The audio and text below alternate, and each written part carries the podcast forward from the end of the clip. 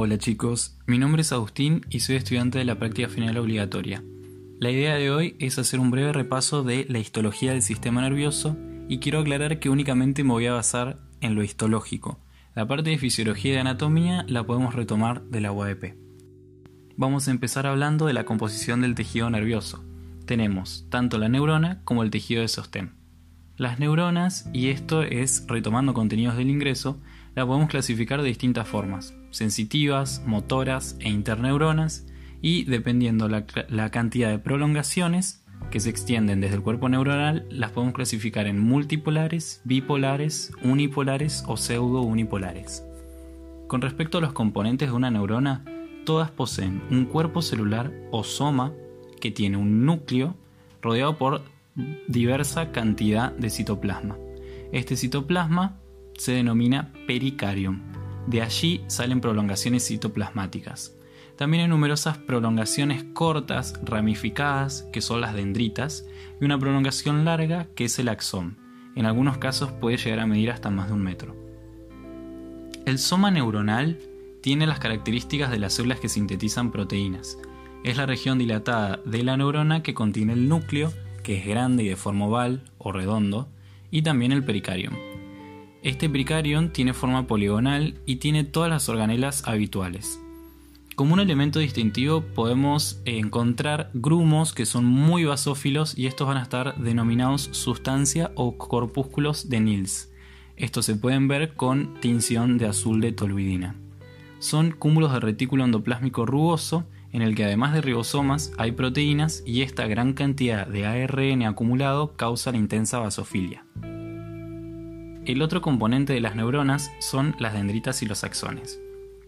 Las dendritas son prolongaciones receptoras cuya función principal es recibir información de otras neuronas o del medio externo y transmitirla hacia el soma.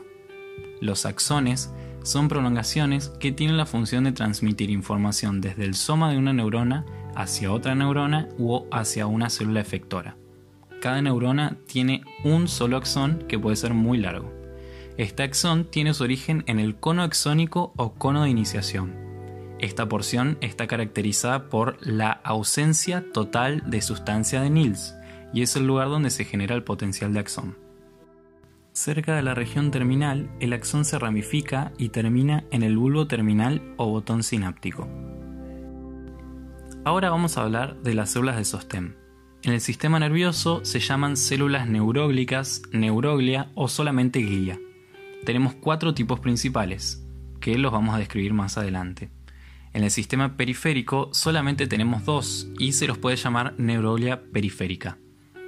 Las funciones de los distintos tipos de células neuroglicas comprenden un sostén físico que va a brindar protección a las neuronas, aislamiento eléctrico que va a facilitar la transmisión de los impulsos nerviosos, la reparación de la lesión, la regulación del medio interno, la eliminación de sustancias y va a cumplir acción en el mecanismo de intercambio metabólico entre el sistema vascular y las neuronas. Vamos a empezar con la neuroglia periférica. Tenemos las células de Schwann que van a formar la vaina de mielina. Esta es su función principal que va a proveer sostén a las fibras nerviosas. También contribuye en la limpieza de los desechos en el sistema nervioso periférico. La presencia de la vaina de mielina va a asegurar la conducción rápida de los impulsos nerviosos. Es importante recordar que el cono axónico y las arborizaciones terminales donde la acción establece sinapsis con sus células diana carecen de vaina de mielina. El nódulo de Rambier es una región que hay entre dos células de Schwann contiguas. Es la región donde se encuentran estas dos células y van a tener importancia en la conducción del potencial de acción.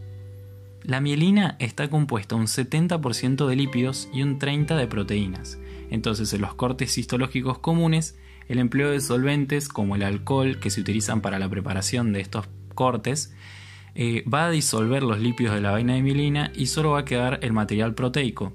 Entonces, solamente lo vamos a ver como un anillo claro alrededor del axón. Luego tenemos las células satélite que van a formar una capa de células cúbicas pequeñas que van a rodear a los somas neuronales en los ganglios. Tenidos con hematoxilina y eosina es típico que solo veamos los núcleos. Su función va a ser la de proveer aislamiento eléctrico y también proveer una vía para el intercambio metabólico. Ahora vamos a repasar la neuroglia central, que tenemos cuatro tipos celulares. Los astrocitos, que tienen, son células de forma heterogénea y proveen sostén físico y metabólico. Los oligodendrocitos también son células pequeñas, pero encargadas de la formación y el mantenimiento de la mielina en el sistema nervioso central. Luego tenemos los microgliocitos, que son células con núcleos pequeños y alargados que van a tener propiedades fagocíticas. Y los ependimocitos, que son células cilíndricas que revisten los ventrículos y el conducto central de la médula. En los cortes de rutina solo vamos a ver los núcleos de las células de la neuroglia. Para ver la forma de la célula hay que usar técnicas de impregnación con metales pesados, que puede ser tanto con plata, esta se va a llamar coloración con impregnación argéntica, o puede ser con oro y es impregnación áurica. Vamos a hablar de cada una de estas células, empezando por los astrocitos, que tienen una estrecha relación con las neuronas para proveerle sostén y modular sus actividades. Estas son las células más grandes de la neuroglia y tienen forma de estrella. Su núcleo es más claro que el de los otros tipos celulares y el citoplasma contiene muchos filamentos y gránulos de colágeno. Podemos distinguir dos tipos de astrocitos, los protoplasmáticos y los fibrosos. Los protoplasmáticos mayormente los encontramos en la sustancia gris y tienen prolongaciones cortas y ramificadas. Luego los astrocitos fibrosos son más comunes en sustancia blanca y tienen menos prolongaciones y son más bien rectas van a desempeñar un papel importante en el movimiento de metabolitos y de desechos desde las neuronas y hacia las neuronas, y contribuyen al mantenimiento de las zónulas ocludens de los capilares que van a formar la barrera hematoencefálica. Luego tenemos los oligodendrocitos, que son los que van a producir y mantener la vaina de mielina. Serían los homólogos de las células de Schwann. Estas células tienen menos prolongaciones y menos ramificaciones que los astrocitos. En microscopía óptica podemos observar que tiene núcleos pequeños y oscuros, mucho más que los astrocitos, y el cuerpo celular también es pequeño y no tiene ni filamentos ni gránulos de colágeno. Luego tenemos la microglia, que ya dijimos que tenía propiedades fagocíticas. Son células pequeñas con un núcleo pequeño y oscuro y tiene delgadas prolongaciones con finas espinas. Estas células las vamos a encontrar sobre todo en el sistema nervioso central y en la sustancia gris. Representan entre el 5 y el 20% del total de las células de la neuroglia central. Por último, tenemos las células ependimarias o ependimocitos que van a formar el revestimiento epitelial simple cúbico de las cavidades ocupadas por el líquido cefalorraquídeo. En su región apical tienen cilios. En su membrana lateral están estrechamente unidos por nexos y desmosomas, y también es importante que carecen de lámina basal. Las células ependimarias modificadas y los capilares asociados forman en conjunto los llamados plexos coroideos.